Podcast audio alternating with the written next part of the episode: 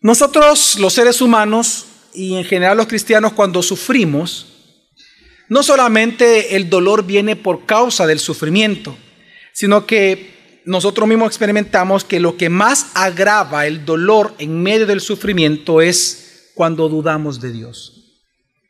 Es una de las más grandes tentaciones que nosotros al sufrirla se generan muchas otras cosas negativas que le acompañan. Cuando dudamos de Dios, por ejemplo, nosotros no solamente generamos tristeza, sino que generamos ídolos en nuestros propios corazones. Cuando dudamos de Dios, es decir, cuando ponemos nuestra confianza en algo que no sea Dios, la frustración surge en nuestro corazón porque nuestra esperanza la ponemos en cosas que son falsas. El dudar de Dios es una de las más grandes tentaciones que enfrentamos nosotros los creyentes. Bueno, de hecho cuando eh, Jesús viene y se le acerca a Pedro y le dice, Pedro, Satanás os ha pedido para zarandearlos, para zarandearte. Es interesante lo que Jesús le dice. Una cosa le he pedido a mi Padre, que tu fe no falte.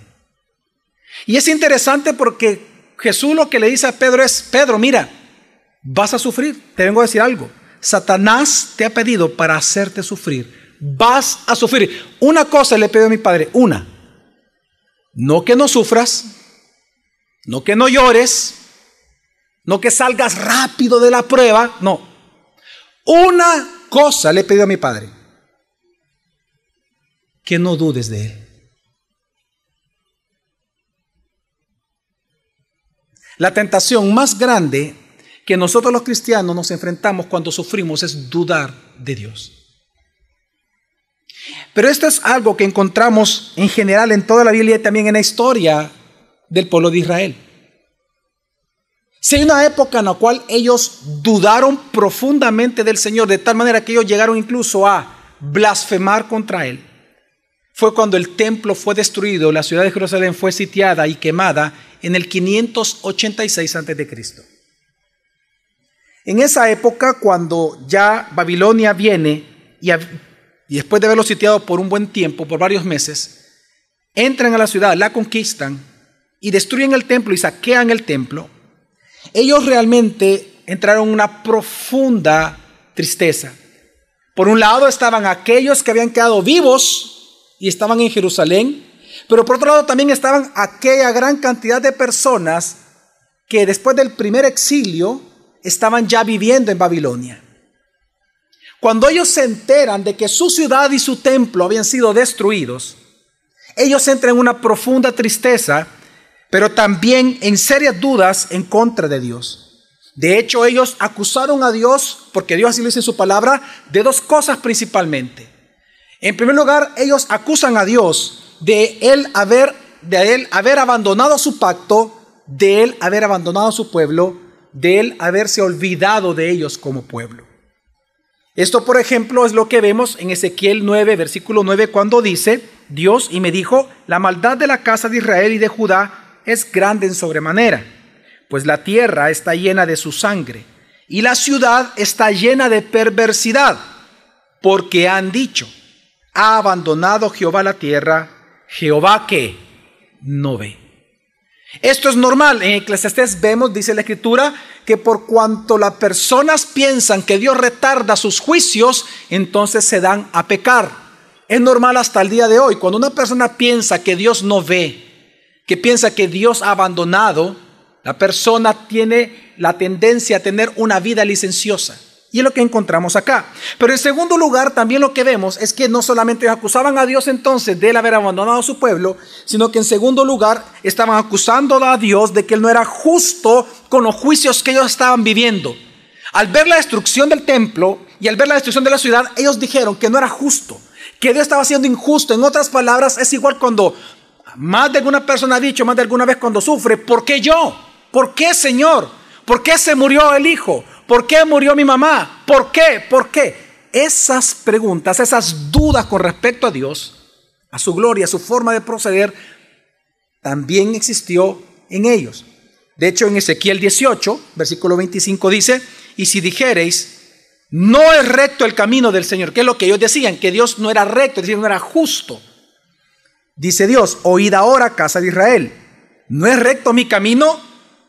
¿No son vuestros caminos torcidos? En otras palabras, si usted sigue leyendo, lo que hace Dios en este texto es hacer una vindicación, una defensa de su propia gloria. Y Él está diciéndoles, ¿qué? ¿Ustedes me están acusando a mí que soy injusto?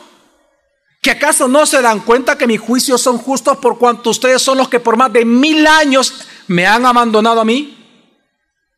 Claro, si sumamos toda la época de los reyes, Dios tuvo en gran manera mucha paciencia con ellos y ahora simplemente estaban recibiendo ellos las maldiciones del pacto que desde Deuteronomio Dios ya les había anunciado.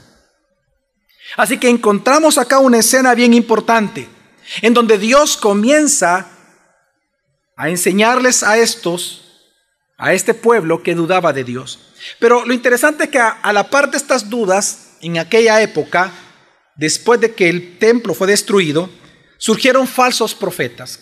Y a los que quedaron vivos en Jerusalén, los falsos profetas comenzaron a enseñarles y a decirles, no, esto ya va a pasar, es pronto. De hecho, Dios pronto va a levantar otra vez la gloria de esta ciudad porque esta es la ciudad invencible. Es más, a sus familiares Dios pronto los va a traer. Del exilio pronto vendrán. Y otra vez seremos libres y Babilonia va a caer. Y esto estaba lejos de la verdad. Todavía van a pasar, y en la historia bíblica lo sabemos, 80 años más. Es decir, todavía faltaba el segundo, tercera deportación. Y sabemos nosotros que esto no es así. El ellos creer estas mentiras de estos falsos profetas los llevó a ellos a tener un orgullo étnico, un orgullo patriótico, y pusieron más su esperanza en ser el pueblo de Dios, en tener la ciudad invencible, que en Dios. Así ellos menospreciaron a Dios y su ley y se olvidaron cuán glorioso, cuán santo es Dios. Es en ese contexto entonces, hermanos, de dudas, de que Dios levantó a un hombre llamado Ezequiel para que profetizara durante 23 años aproximadamente al pueblo de Israel. Y para que luego al final de su ministerio, este profeta escribiera el libro que hoy lleva su nombre, el libro de Ezequiel. El énfasis del libro de Ezequiel específicamente es la vindicación o la defensa de la gloria de Dios. Cuando uno observa y lee tranquilamente el libro y lo disfruta, uno se da cuenta claramente de que Dios lo que hace es vindicar, es decir, defender su propia gloria en todo el libro.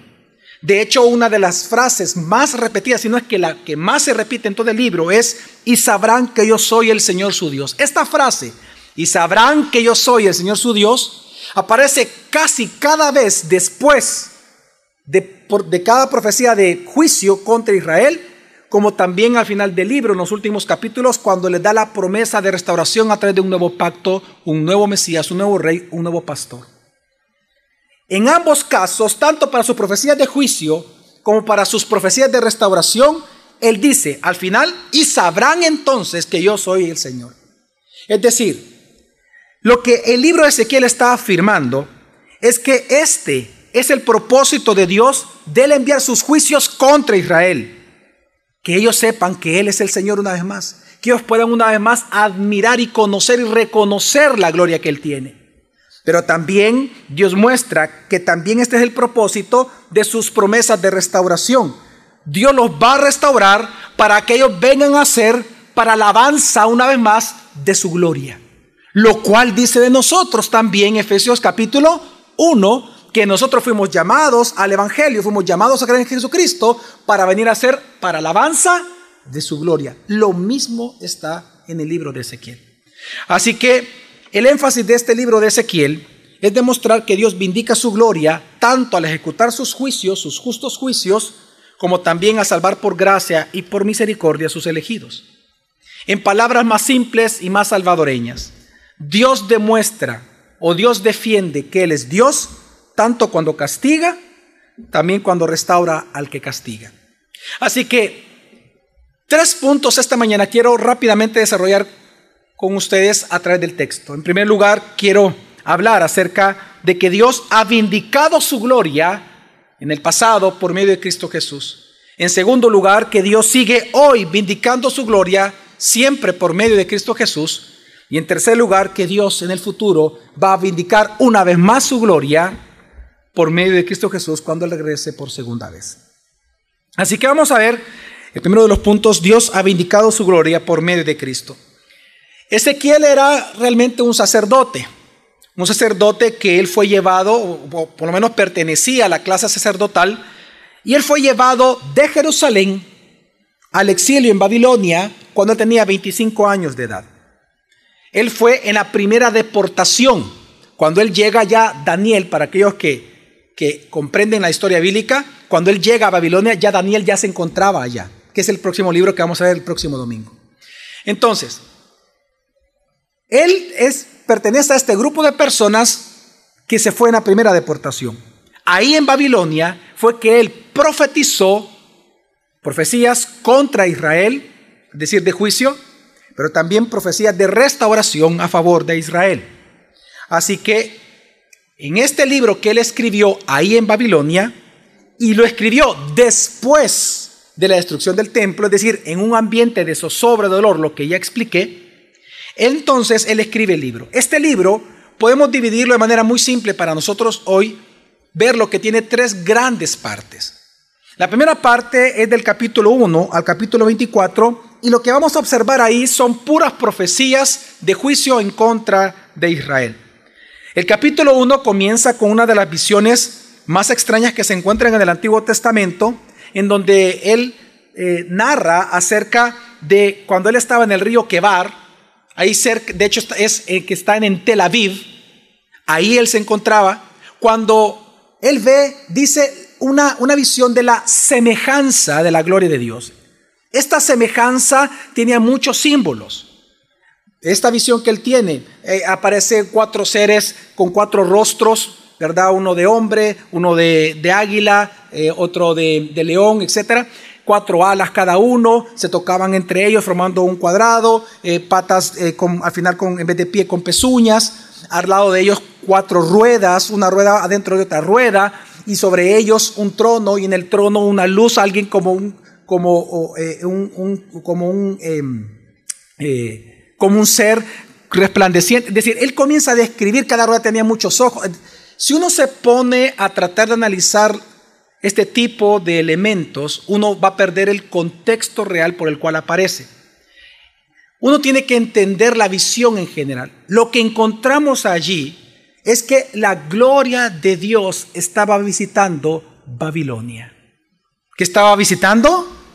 Ahora, esto es interesante, porque ¿dónde se supone que tendrían que encontrarse la gloria de Dios? ¿En dónde tendría que estar? ¿Dónde Dios la estableció? En Jerusalén, y específica dónde? en el templo. Pero resulta que Ezequiel comienza su libro hablando que la presencia de Dios, la gloria de Dios, estaba en Babilonia. Y eso es impresionante. Luego él más adelante explica por qué estaba allí. Pero recordemos lo que es la gloria de Dios. La gloria de Dios, estamos hablando de la majestad del Señor. Estamos hablando de las características que hacen que Dios sea Dios. Por eso algunos en teología sistemática dicen que la teología, perdón, que la gloria de Dios consiste en la suma de sus atributos, porque la gloria de Dios es el peso de Dios. Eso significa la palabra en hebreo, el peso de Dios. El valor que Dios tiene como Dios, esa es su gloria. Los cielos cuentan que la gloria de Dios, es decir, a través de los cielos nosotros podemos entender atributos acerca de Dios, como por ejemplo que Él es todopoderoso, que Él es creador, pero hay atributos que no pueden ser entendidos en esa revelación natural. Necesitamos de la revelación especial que es la escritura. Ahí entendemos de que Dios es misericordioso. A través de ver una flor yo no puedo entender que yo soy pecador y que Él es santo. Eso yo lo veo a través de su revelación especial. Pero lo que nosotros vemos entonces es que la gloria de Dios llega a Babilonia. Ahora bien, eso en el capítulo 1. Ya vamos a explicar por qué. En el capítulo 2 encontramos entonces que en esa visión Dios llama a Ezequiel para ser profeta. Él tenía 30 años. Recordemos que los sacerdotes comenzaban a funcionar como tales a los 30 años de edad. Y para aquellos que que gustan de la escritura, por eso Jesús comenzó también, tiene una relación directa a eso, como sumo sacerdote para siempre, él comenzó a quedar a ministrar. Exactamente, porque ese es algo que Dios estableció desde el Antiguo Testamento. Entonces, nosotros encontramos acá el llamamiento entonces en el capítulo 2, pero luego a partir del capítulo 4, porque 2 y 3 es el llamamiento de Ezequiel, del 4 hasta el 24, él comienza a escribir todas las profecías que él ya había profetizado. Recuerde quiénes eran los oyentes originales, aquellos que ahí habían escuchado acerca de la destrucción del templo.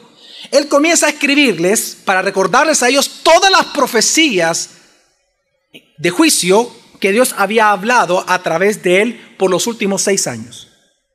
Entonces, es en esto, en esta primera parte del libro, que es lo que nosotros encontramos, puros juicios, puras profecías de juicios contra Israel. Ahora, en medio de estos capítulos, específicamente del capítulo 7 al 11, Él nos explica por qué la gloria de Dios está en Babilonia. Y se lo explica a ellos y les dice así. Por ejemplo, en Ezequiel 7:22 dice, y apartaré de ellos mi rostro y será violado mi lugar sagrado, secreto, pues entrarán en él invasores y lo profanarán. Ezequiel comienza a recordarles a un pueblo que estaba llorando por la destrucción del templo, que seis años antes Dios a través de Ezequiel ya les había advertido que el templo sería destruido. En otras palabras, ¿por qué están llorando? Dios les profetizó, Dios les advirtió. Dios te dijo que te arrepintieras de tus pecados, pero ustedes no quisieron oír. Y Dios dijo que su templo sería profanado. Ahora, la gran pregunta es ¿por qué? Y entonces Ezequiel comienza a recordarles de que esto sería así, porque como él luego dice, Dios había quitado ya su gloria de Jerusalén y de su templo. Por lo tanto, él iba a dejar que profanara su templo porque su presencia y su gloria ya no estaba más en Jerusalén. Impresionante. Eso lo dice en el versículo 11, en el capítulo 11, perdón, usted lo puede leer, pero voy a referirme al versículo 23, que es en el momento en que Dios quita su gloria y dice, y la gloria de Jehová se elevó de en medio de la ciudad y se puso sobre el monte que está al oriente de la ciudad. Así que vemos un traslado de la gloria de Dios. Dios retira su gloria del templo, lo retira de la ciudad de Jerusalén, ya no más es su lugar de habitación. Él se va al monte al oriente y del monte del oriente él va a Babilonia ahora. Ahora, así que con esto los oyentes originales de Ezequiel supieron que el templo fue destruido, no porque Dios haya olvidado de su pacto ni se haya olvidado de ellos, sino que porque ellos habían abandonado primero a Dios yéndose tras sus dioses. En otras palabras, lo que Ezequiel comienza a demostrarles es que ellos estaban nada más recibiendo la maldición del pacto que desde Moisés habían sido advertidos que iba a suceder si ellos dejaban el pacto con el Señor. Así que por eso nosotros luego leemos que la gloria que estaba, en, que estaba en el templo y que estuvo en el monte al oriente, hoy estaba en Babilonia. Y por eso dice Ezequiel capítulo 11, versículo 16, explicando por qué está en Babilonia. Porque al estar en Babilonia no es que Dios estaba bendiciendo Babilonia, no. Por una razón Él estaba allí. Y el versículo 16 eh, explica Ezequiel por qué está ahora en Babilonia. Y él dice, por tanto di, así ha dicho Jehová el Señor, aunque les he arrojado lejos entre las naciones y les he esparcido por las tierras, con todo eso les seré por un pequeño santuario en las tierras, a donde lleguen. En otras palabras, Dios les promete acompañar a todos los exiliados, a su remanente, no importa el lugar donde ellos estuvieren. Así que esta es la primera parte del libro. La segunda parte es muy pequeña, es del versículo del capítulo 25 al 32, en donde se trata de profecías contra las naciones que se burlaron de Israel a causa del ataque de Babilonia y la destrucción del templo y la destrucción de la ciudad.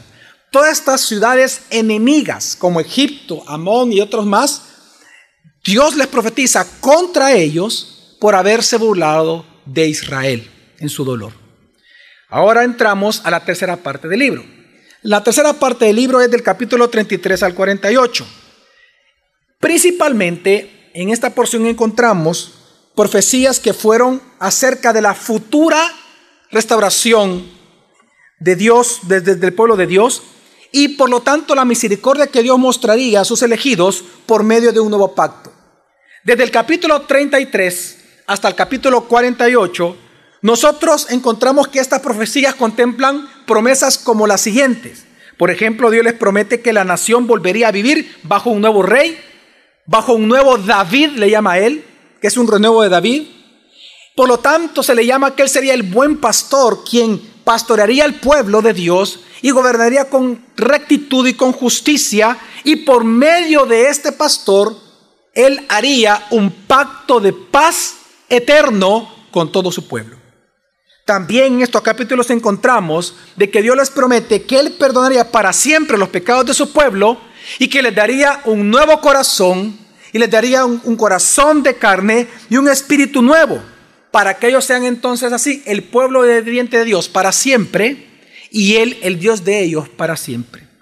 Capítulo 36 y 37 usted lo puede leer.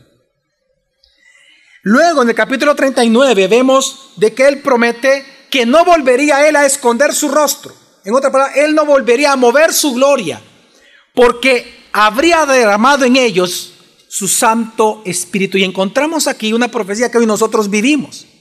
Él prometió desde Ezequiel que él mandaría a su Santo Espíritu a morar en cada persona, en cada creyente, para que ellos vivieran con él para siempre.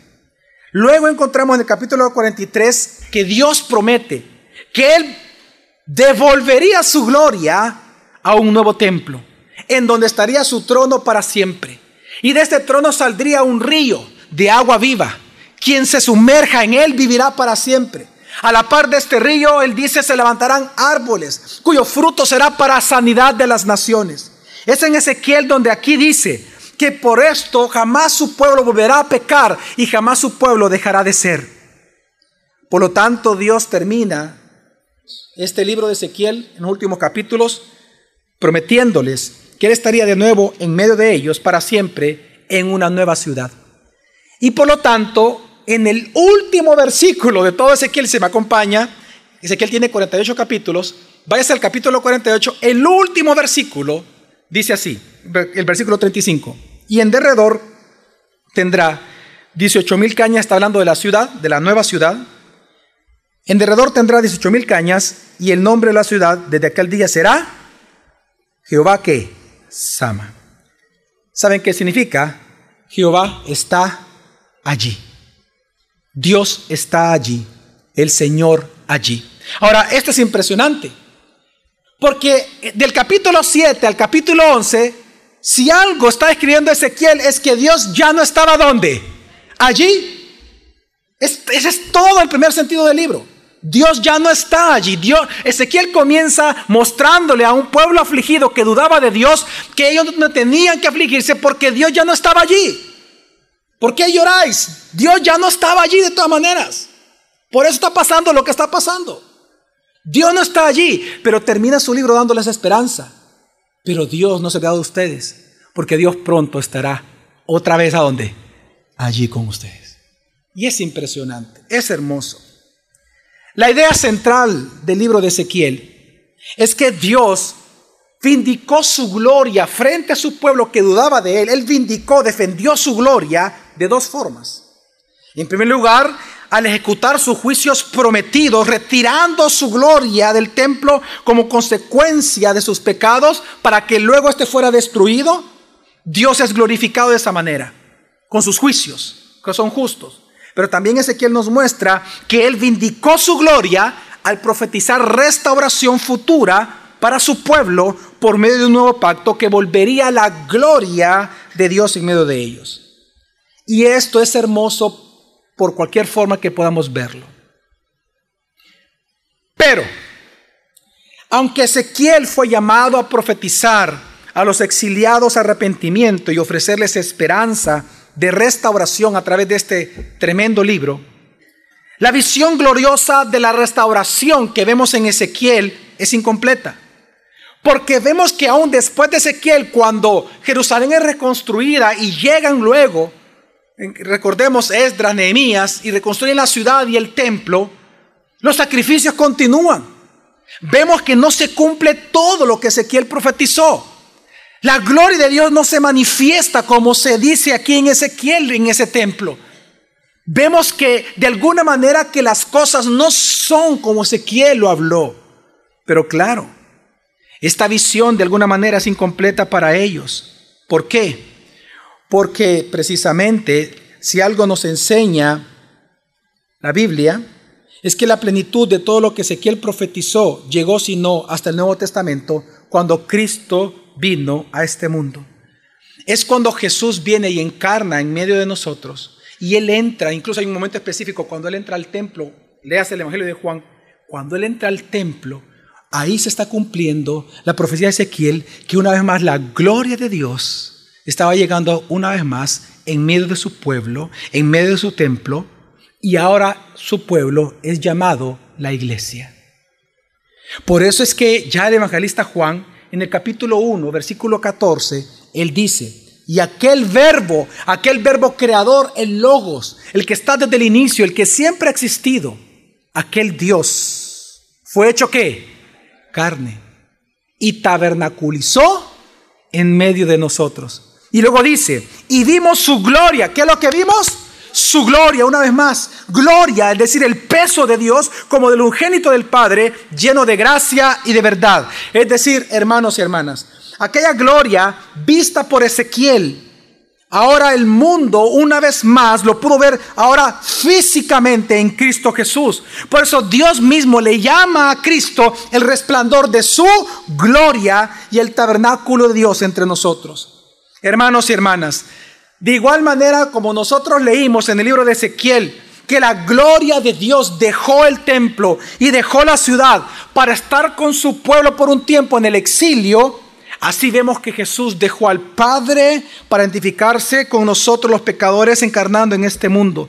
Y por este evento de la encarnación de Jesucristo, en comparación a lo que enseña Ezequiel, es que el libro de Hebreos dice, capítulo 13, versículo 12, por lo cual también Jesús, para santificar al pueblo mediante su propia sangre, padeció fuera de la ciudad. Él dejó a su Padre, vino al mundo a encarnar por nosotros, para morir por nosotros, derramar su sangre y darnos salvación a sus elegidos. Hermanos y hermanas, si algo nosotros podemos saber es que Dios ha vindicado su gloria frente a una humanidad pecadora a través de Cristo Jesús para siempre. Digan conmigo, Dios ha vindicado su gloria por medio de Cristo Jesús. Jesús es aquel Dios encarnado que encarnó para ser rey. Él es el buen pastor, dice Juan 10, prometido y profetizado por Ezequiel. Jesús, Él es el pastor y el mediador de aquel pacto de paz eterno que aparece en Ezequiel y citado en Hebreos capítulo 13, 20, 21, cuando Hebreos dice, y el Dios de paz que resucitó de los muertos a nuestro Señor Jesús, el gran pastor de las ovejas, todo lo que él está escribiendo ahorita es un eco directo a Ezequiel el gran pastor de las ovejas, por la sangre del pacto eterno, os haga aptos en toda buena obra para que hagáis su voluntad. Jesús es el buen pastor prometido. Solamente en Jesús es que nosotros somos nuevas criaturas. Es en Él que se nos da un corazón nuevo y se nos ha dado un espíritu nuevo, su Santo Espíritu, para que ya no vivamos para nosotros y nuestros deleites, sino que para aquel que nos amó primero a nosotros. Hermanos y hermanas, en otras palabras, Dios ha vindicado su gloria por medio de Jesucristo. Y sabe que esto es algo que todos nosotros, bueno, no todos, pero sí la mayoría de los que estamos aquí, podemos dar testimonio. ¿Sabe cómo Dios se vindicó o vindicó, defendió su gloria en usted? Salvándolo. ¿Cuántos de ustedes blasfemaron contra Dios antes de ser creyentes? ¿Cuántos de ustedes mintieron contra Dios? ¿Cuántos pecaban deliberadamente contra Dios cuando no eran cristianos? ¿Cuántos afrentaban la santidad de Dios con sus pecados antes? Amén. Usted se burlaba de la gloria de Dios. Pero ¿cómo Dios defendió que Él es glorioso frente a usted? Salvándolo. A través de Cristo Jesús. Dios vindicó su gloria en mí a través de Cristo. Porque Él siempre lo hace a través de Cristo. Y esa historia es suya y esa historia es mía. Para todos aquellos que somos creyentes. Por lo tanto, Dios ha vindicado su gloria en el pasado a través de Cristo. Eso nos permite entender por qué Ezequiel nos enseña de que Dios no es un Dios sádico, de que Él disfruta de la muerte de aquellos que mueren, dice Ezequiel. No. De hecho, Ezequiel dice en Ezequiel 18, versículo 31-32, dice, echad de vosotros todas vuestras transgresiones con que habéis pecado y haceos un corazón nuevo y un espíritu nuevo. ¿Por qué moriréis, casa de Israel? Porque no quiero la muerte del que muere, dice Jehová del Señor. Convertíos pues y viviréis. Dios dice, no quiero la muerte del que muere. En otras palabras, nosotros sabemos que esto es imposible para el ser humano. Nosotros no podemos crear un espíritu nuevo en nosotros ni darnos a nosotros un corazón nuevo. Dios está apuntando a Cristo. Porque Dios ha vindicado su gloria en Cristo. Eso significa que hay un solo mediador entre Dios y los hombres, hay un solo salvador para los seres humanos, y ese es Cristo Jesús, nadie más que Cristo. Por eso está ya, ya en Gálatas capítulo 6, versículo 14 al 15 dice, pero lejos esté de mí, de mí gloriarme, sino en la cruz de nuestro Señor Jesucristo porque en el mundo me he crucificado a mí y yo al mundo, porque en Cristo Jesús ni la circuncisión vale nada, ni la incircuncisión, sino una qué? Nueva creación. Lo que habló Ezequiel. Lo que está diciendo el apóstol Pablo es que tú pecador que estás en esta mañana aquí sentado, no hay nada que te pueda salvar a ti, excepto Jesús. No es tu religión, no es tu filosofía, no es tu ateísmo, no hay ninguna religión que te pueda salvar. Porque el único rey, pastor, señor, mediador del nuevo pacto de paz eterno que Dios prometió en Ezequiel, es uno solo, es Jesús el Cristo. Por lo tanto, tu pecador, arrepiente tus pecados hoy y conviértete a Él.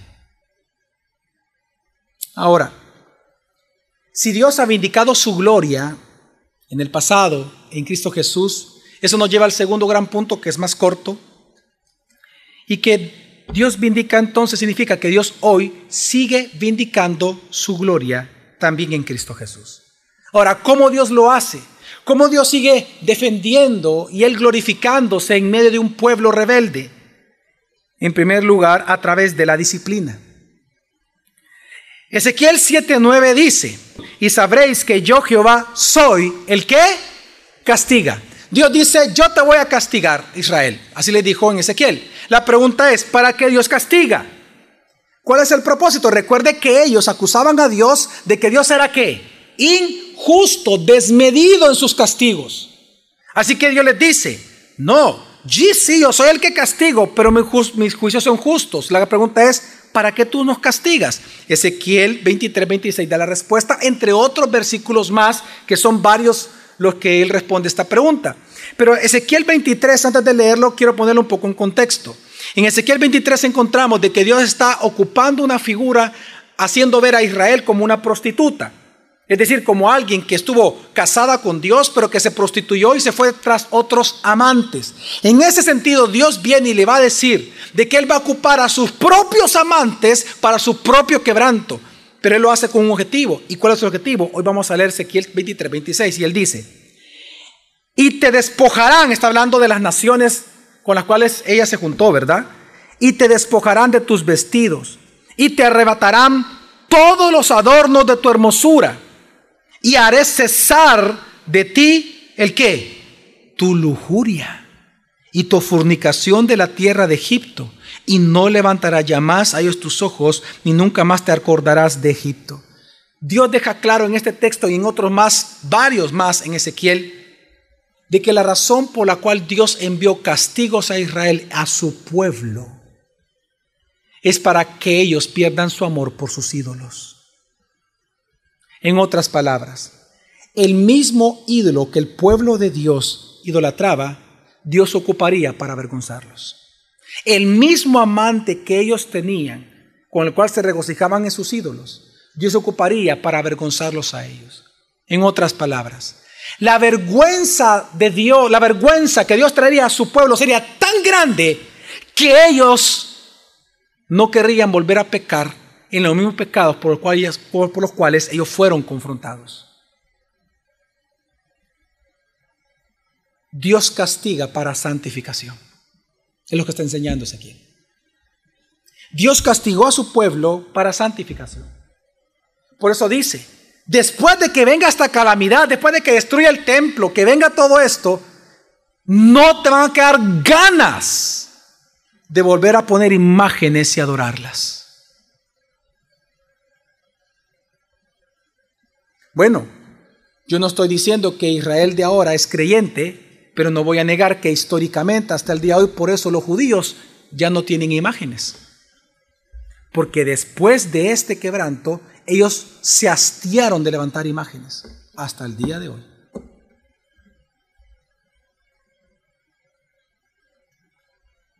Y que Dios lo prometió. Dios habló y así tiene que pasar. Así que Ahora, esto no es extraño para nosotros. En Cristo, la motivación de Dios de disciplinarnos a nosotros es exactamente la misma.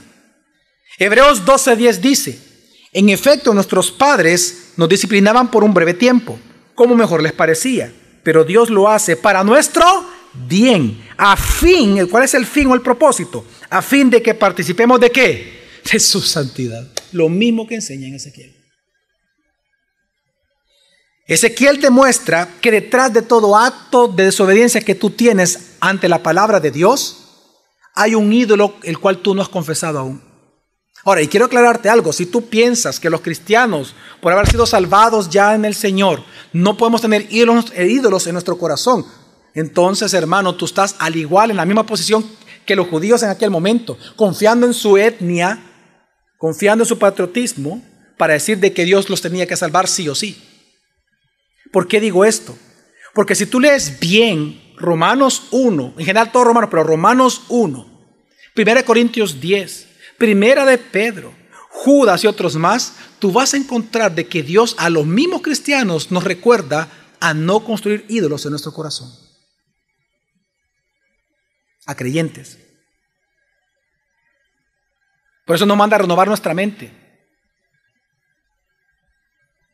¿Qué estoy tratando de decirte? Dios nos disciplina. Dios te disciplina a ti para que tú aborrezcas los ídolos que tú estás adorando probablemente en esas áreas de tu vida que aún no lo has confesado y por lo tanto volvamos una vez más a Él. Lo que en sistemática se le llama santificación progresiva.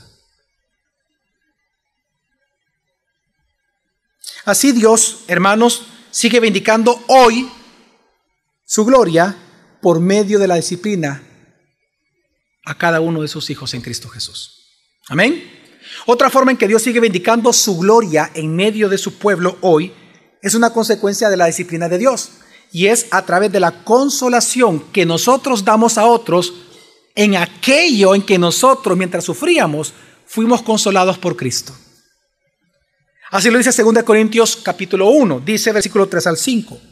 Alabado sea el Dios y Padre de nuestro Señor Jesucristo, Padre misericordioso y Dios de toda consolación, quien nos consuela en todas nuestras tribulaciones, para que, con el mismo consuelo que de Dios hemos recibido, también nosotros podamos consolar a todos los que sufren.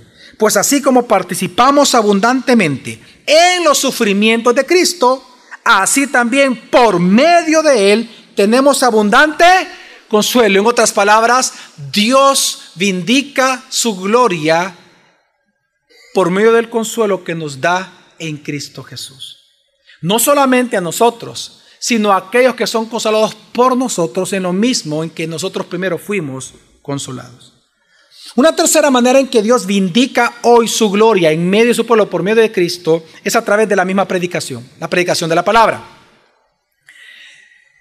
En Ezequiel hay un pasaje, hay en todo capítulo, en donde hay profecías en contra de los falsos profetas que se estaban levantando hablando a favor del pueblo de Israel cuando Dios estaba mandando profecías de juicio y no de restauración aún.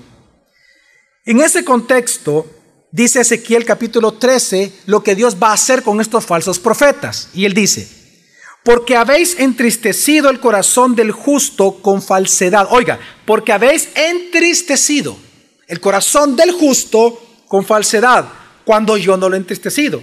Y habéis fortalecido las manos del impío para que no se aparte de su mal camino a fin de preservar su vida. Por tanto, no veréis más visiones falsas, ni practicaréis más la adivinación, y libraré a mi pueblo de vuestra mano, y sabréis, una vez más, la famosa frase, y sabréis que yo soy el Señor. En otras palabras, Dios lo que está diciendo literalmente aquí es que Él iba a vindicar su gloria en medio de su pueblo a través de destruir a los falsos profetas. Es decir, no predicar más la mentira en medio de su pueblo. Y es que, hermanos, miren, el poder del falso maestro es que con sus mentiras él entristece al justo en su corazón porque lo aparta de la verdad. Mientras que también anima al impío para que siga siendo impío porque le está predicando mentiras. En Ezequiel vemos que los falsos maestros, dice Dios, ellos se aman a sí mismos. Ellos no aman al pueblo de Dios. Ellos no aman la gloria de Dios. Ellos no predicaban en nombre de Dios porque amaban al pueblo ni amaban a Dios. Ellos predicaban en nombre de Dios porque ellos querían el aplauso, la atención, la pleitesía, el reconocimiento, la gloria del pueblo de Dios. Ahora, esto es una gran enseñanza para nosotros. Para todos aquellos que predicamos, enseñamos, estudiamos, eh, discipulamos, damos clase, etcétera. Los falsos maestros buscaban ser admirados. Ellos eran aquellos que pedían, hey, mira, ¿cuándo me vas a invitar a una conferencia? Invítame a predicar en tu púlpito. Hey, yo quiero tal cosa. los falsos maestros son aquellos que aman la admiración, aman, les gusta, les gusta enseñar todo lo que conocen, todo lo que hacen. Todo lo hacen, lo publican para obtener el reconocimiento y la palmada tan sabrosa que es el corazón de uno, la carne de uno, la palmada del pueblo de Dios que diga, hey, qué buen trabajo estás haciendo. El falso maestro se muestra como alguien bueno, que quiere ayudarte. Te voy a predicar y enseñar la palabra de Dios, pero en el fondo él lo hace no porque el que quiera enseñarte, él quiere mostrarte su conocimiento para obtener de ti una admiración. Para los que predicamos, para los que enseñamos la palabra, la tentación es publicar todos nuestros estudios, todo lo que aprendemos, para obtener su admiración y aprobación. Ese es un límite muy fino entre querer glorificar a Dios mediante la enseñanza, a nosotros ser glorificados mediante la enseñanza. Te recuerdo lo que dice Gálatas 1.10. Porque busco ahora el favor de los hombres o el favor de Dios. O me esfuerzo por agradar a los hombres. Si yo todavía estuviera tratando de agradar a los hombres, no sería siervo de Cristo. Uno, uno al inicio, cuando está muy joven, es que lo inviten a predicar, quiero que me inviten a y aquí y allá, porque uno quiere gloria.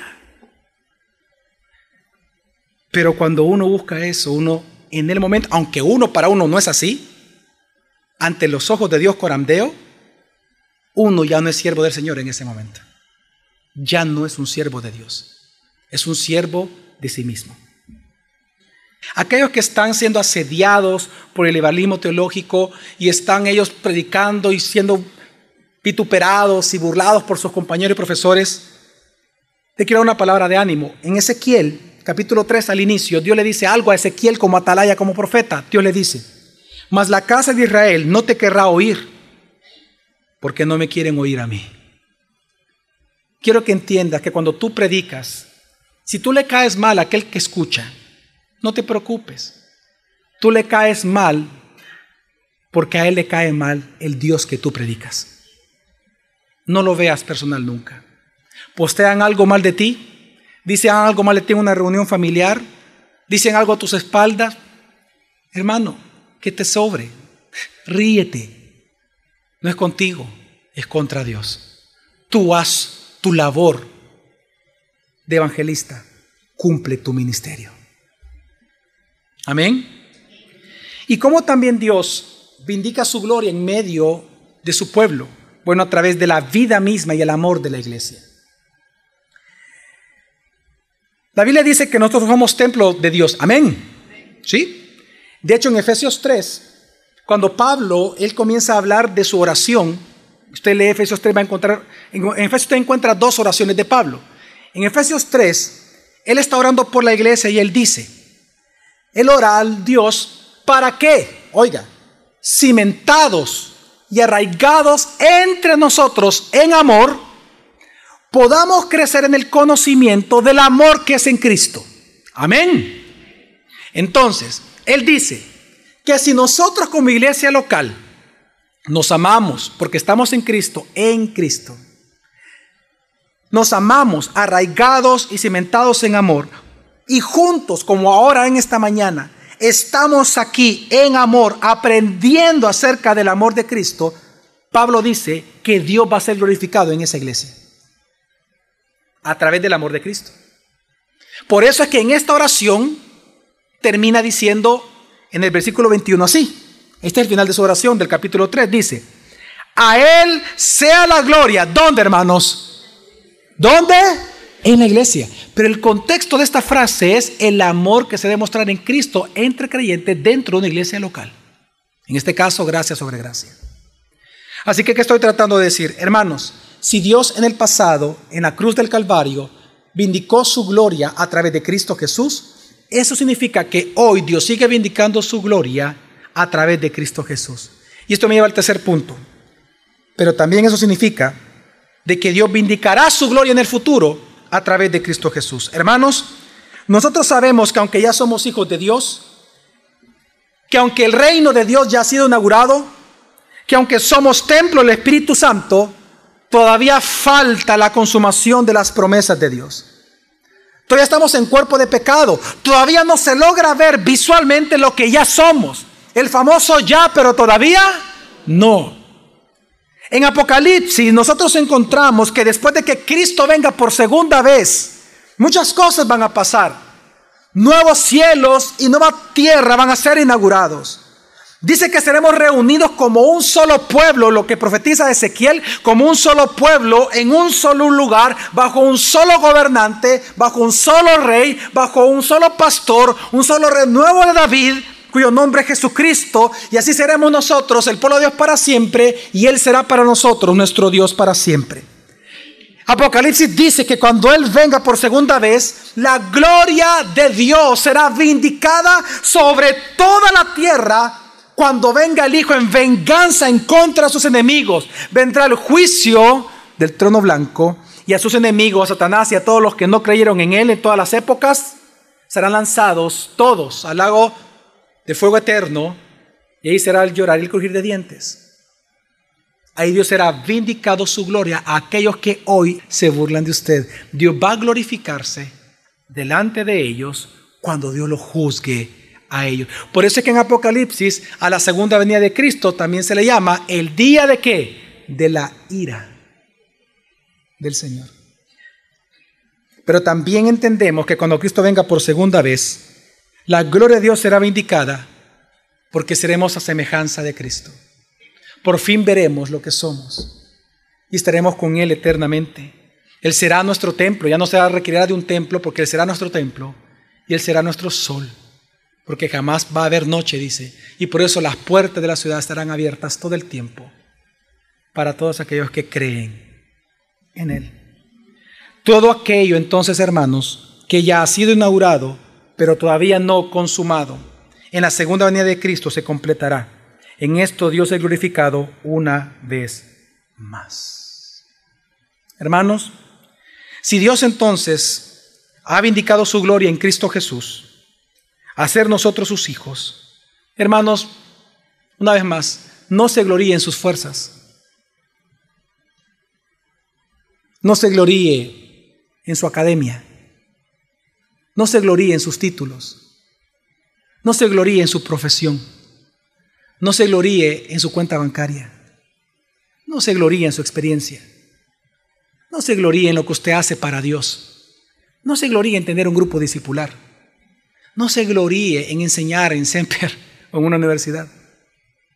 No se gloríe en cómo Dios lo usa. No se gloríe en su conocimiento. No se gloríe en su paternidad. No se gloríe en su maternidad. Sin algo usted se va a glorificar. Que sea en la cruz de Jesucristo, que merecidamente, por gracia, nosotros fuimos llamados a salvación a través de Él. Gloríese en el Señor. Gloríese en el Señor. Porque esa obra Dios la dio en nosotros, sin nosotros merecerla. Amén. Vamos a orar.